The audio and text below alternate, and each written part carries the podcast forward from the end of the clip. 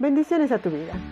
Esto es Adorando al Rey con Yasmira y te doy la bienvenida a este episodio que ya es el número 105 y lo he titulado Hay un futuro esplendoroso.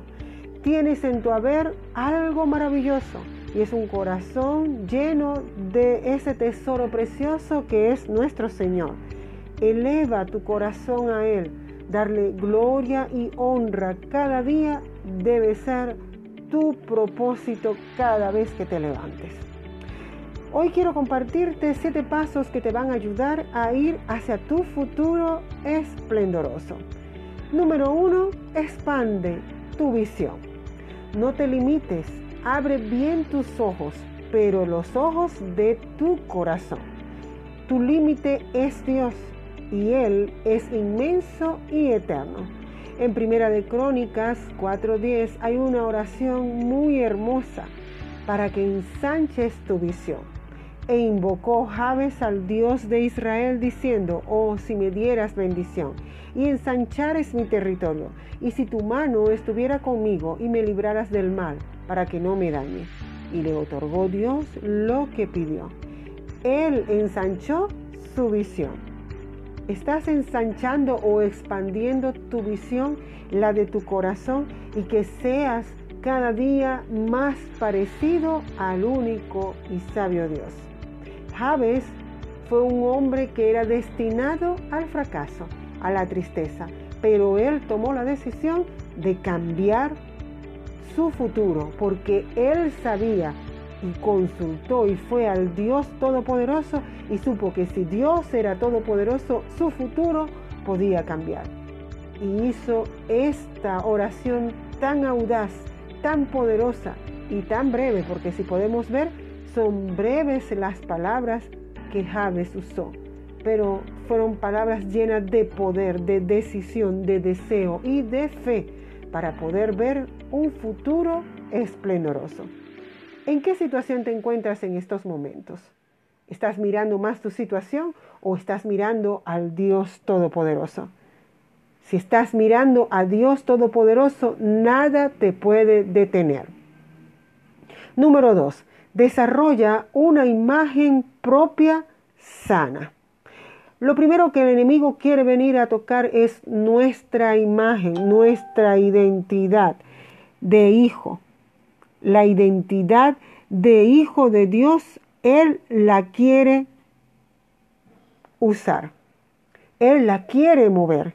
Quiere quitar esa imagen perfecta que es la del Hijo de Dios en ti. Y por eso Él ataca eso, de esa intimidad y esa identidad de hijo para que puedas estar apartado del Señor. Esto tiene que ver el cómo tú te ves, mirarte con amor como Dios te ve, que eres linaje escogido, nación santa, pueblo adquirido por Dios. En la palabra encontramos muchas citas bíblicas en donde debemos aprender a mirarnos como Él nos ve. Si Él, cuando nosotros estábamos sumergidos en pecados y en una vida de pecado y camino de perdición, nos amó, nos rescató, ¿Cuánto más ahora que somos hijos de Él? Pero nosotros tenemos que aprender a tener una buena identidad, una buena imagen que sea sana como Él nos ve a nosotros. La número tres es descubre el poder de tus pensamientos y de tus palabras.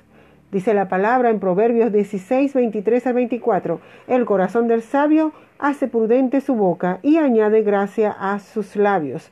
Panal de miel son los dichos suaves, suavidad del alma y medicina para los huesos. En nuestra boca tiene que haber palabra que se relacione y que coincida con el reino de Dios. Palabra que tenga poder, que es que es y ha salido de la boca de Dios. Y para conocer nosotros esas palabras tenemos que ir a la fuente, conocer cuáles son los pensamientos de Dios. Y para lograr esto no hay otra manera, no hay atajos, es solamente directamente ir a la fuente que es la palabra de Dios. Allí vas a encontrar cuáles son los pensamientos de Dios para tu vida y cuáles son las palabras correctas que tú tienes que empezar a declarar para ti. No es llevar un positivismo y hablar, no, yo solamente hablo palabras positivas porque no, porque eso es caer en el humanismo, en esas tendencias y en esas corrientes del mundo que no tienen nada que ver con la fe. La fe es saber y tener la convicción de las cosas que no se ven y desearlas y creerlas como que se ven, como lo dice en Hebreos. Pero yo tengo que conocer qué es la palabra de vida. Y la palabra de vida está escrita en la Biblia. Cuando nosotros entonamos y declaramos y que de nuestras bocas salga la palabra de vida, nuestros pensamientos tienen poder y nuestras palabras tienen poder porque están y coinciden con lo que dice el Padre Eterno. Número cuatro, deja tu pasado atrás. Ya no podemos cambiar lo que ha pasado, pero algo sí podemos hacer es mirar hacia el futuro y empezar a cambiar en este presente para que nuestro futuro sea diferente. Nada puede cambiar lo que ya pasó. Nada así hayas perdonado o te falte perdonar. Pero tienes en tus manos lo que puedes comenzar a hacer en este momento. Hay algo maravilloso y hay poder y victoria en el perdón. Cuando perdonamos nuestro pasado y nos perdonamos a nosotros mismos, soltamos esas cargas y seguimos adelante para todo lo que el Señor nos tiene preparado cuando dejamos de mirar por el retrovisor del pasado y empezamos a ver hacia el frente que yo puedo lograr algo mejor, que está bien, todo lo que hice no lo sabía, no tenía conocimiento, ya eso pasó, no lo puedo cambiar, pero sí puedo cambiar lo que estoy haciendo en este momento para que todo en mi vida cambie. Número 5.